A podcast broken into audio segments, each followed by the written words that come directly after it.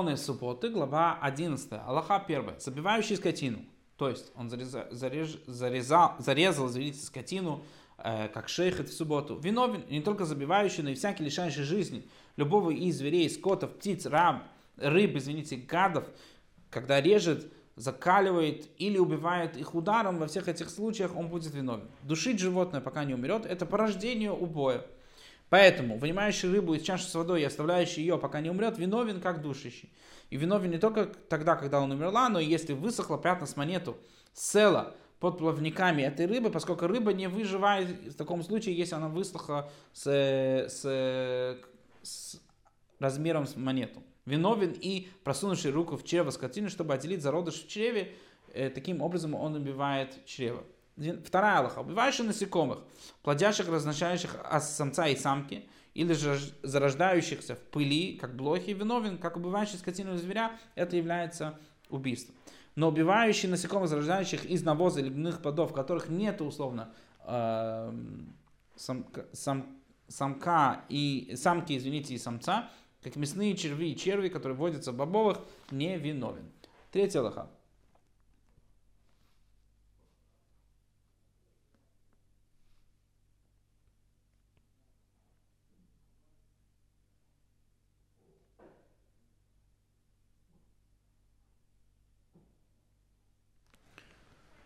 Третья Аллаха.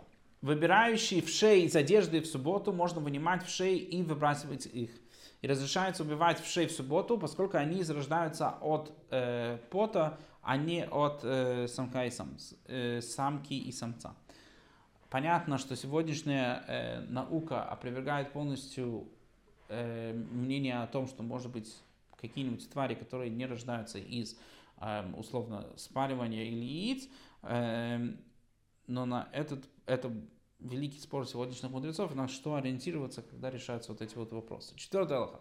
Если укус зверя или насекомого наверняка смертелен, как у мухи из Египта, осы из Ниневеи, скорпиона из Адиабены, э, это древнее царство, которое находится на севере Месопотамии, сегодняшний Ирак, змеи земли Израиля и бешеные собаки повсеместно – то разрешено их убивать в субботу, ну, как только их увидишь, поскольку они опасны для жизни. А прочих вредителей, если они гонятся за человеком, разрешено их убивать.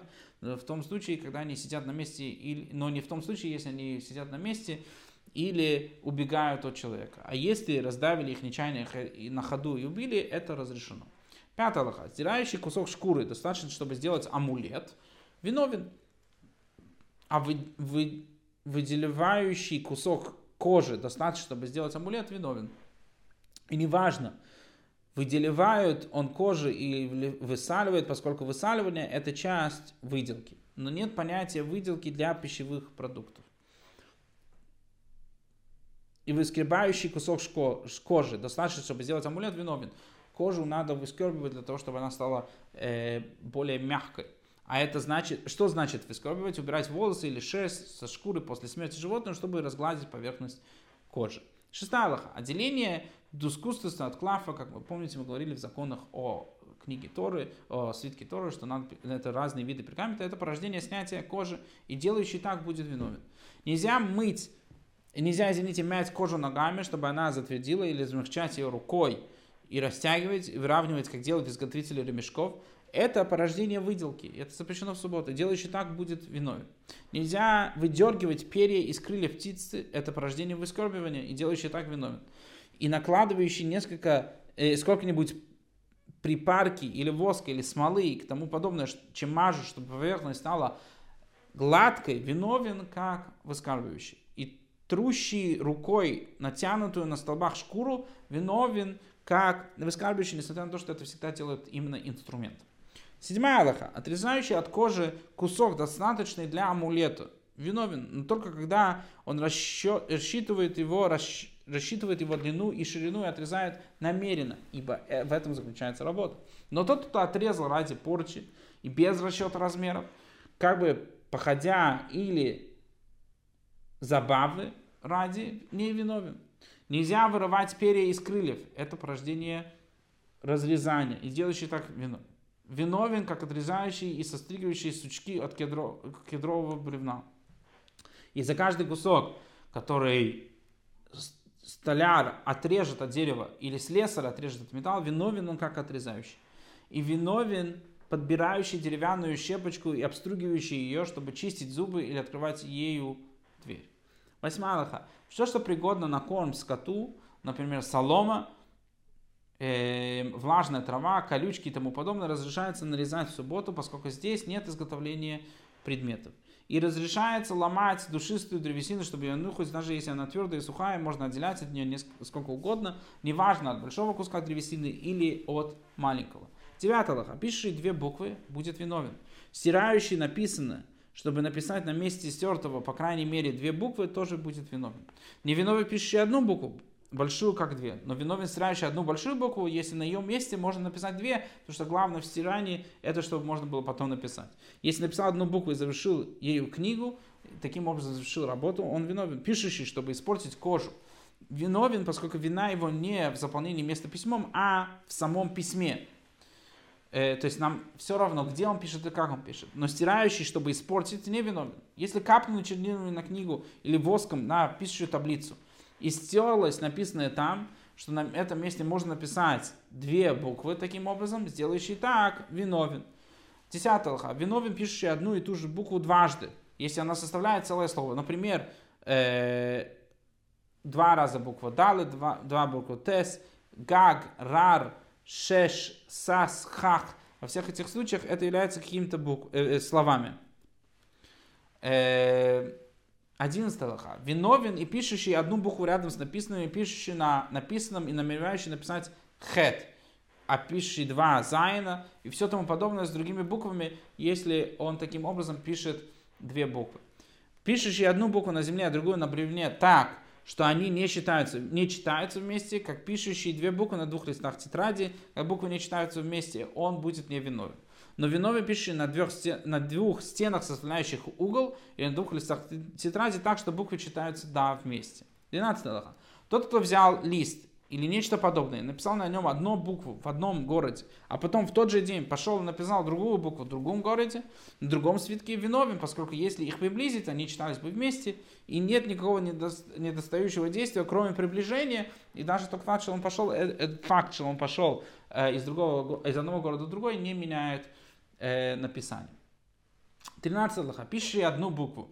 Несмотря на то, что в ней прочитывается целое слово, не виновен. Например, если написал мем, и все читают это как маасер, десятина, и написал ее вместо числа, как будто он написал 40. В таких случаях он будет не виновен, потому что э, надо написать две буквы. Поправляющий одну букву, делающий из нее две, например, стер вверх буквы хес, и таким образом получились две еврейские буквы зайн, виновен. И так во всех подобных случаях, э, если он стер таким образом, получилось два, две буквы или два слова, тоже будет запрещено. 14 алаха. Пишущий левой рукой или тыльной стороной руки, ногой, ртом, локтем, необычным образом, как пишут, то не виновен. Левша пишет правой рукой, которая для него, как левая для всех прочих людей, не виновен. А если написал левой, он будет виновен. Владеющий двумя руками одинаково виновен, если пишет как правой, так и левой. Если ребенок держит перо, а взрослый держит его руку и пишет, взрослый виновен. Если же взрослый держит перо, ребенок держит его руку и пишет, то не виновен. 15 лоха. Пишущий не виновен, пока не напишет чем-то оставляющим след. Например, чернилами, сажей, секрой, кумусом, э, кенантосом и тому подобное, причем на материале, где написано сохраняется, например, на коже, пергаменте, бумаге, дереве и тому подобное. Иными словами, пишущий чем-то, не оставляющего устойчивого э, отпечатка, например, жидкостями и соками плодов, или написанными чернилами и тому подобное на листях овощей или чему-то, где надпись не сохраняется, в таких случаях он будет невиновен, надо писать такими чернилами, которые сохраняются, и на таком материале, который будет сохраняться. И стирающий тоже невиновен, пока не сотрет устойчивую надпись устойчивого материала. 16 лоха. Пишущий на собственном теле виновен, поскольку это кожа. Несмотря на то, что тепло тела стирает написанное через некоторое время, на коже писать запрещено. Это подобно написанному и стертому. То, что в конце концов оно стерется, он нарушает тоже э, запрет стирать. Но выцарапывающий на своем теле, а читание букв, он не будет виновен. Это не считается написанием. Вырезающий на коже очертания букв виновен, как пишущий, а выдавливающий на коже очертания букв не виновен. Проведящий чернилом по сикре виновен дважды, как пишущий и как стирающий, потому что он стирает то, что было написано с секрой.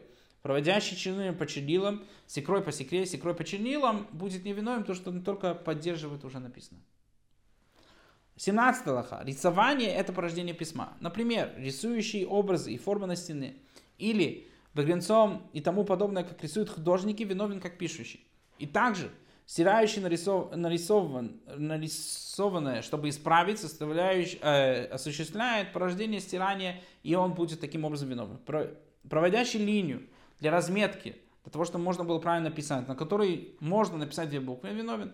Плотники проводят нить с красной краской по бревну, чтобы знать, где э, распилить ровно. Это порождение разметки, и это тоже запрещено. И каменчики делающие то же самое с камнями, чтобы камень раскололся ровно, неважно, размечают они краски или без краски, будут они виновны.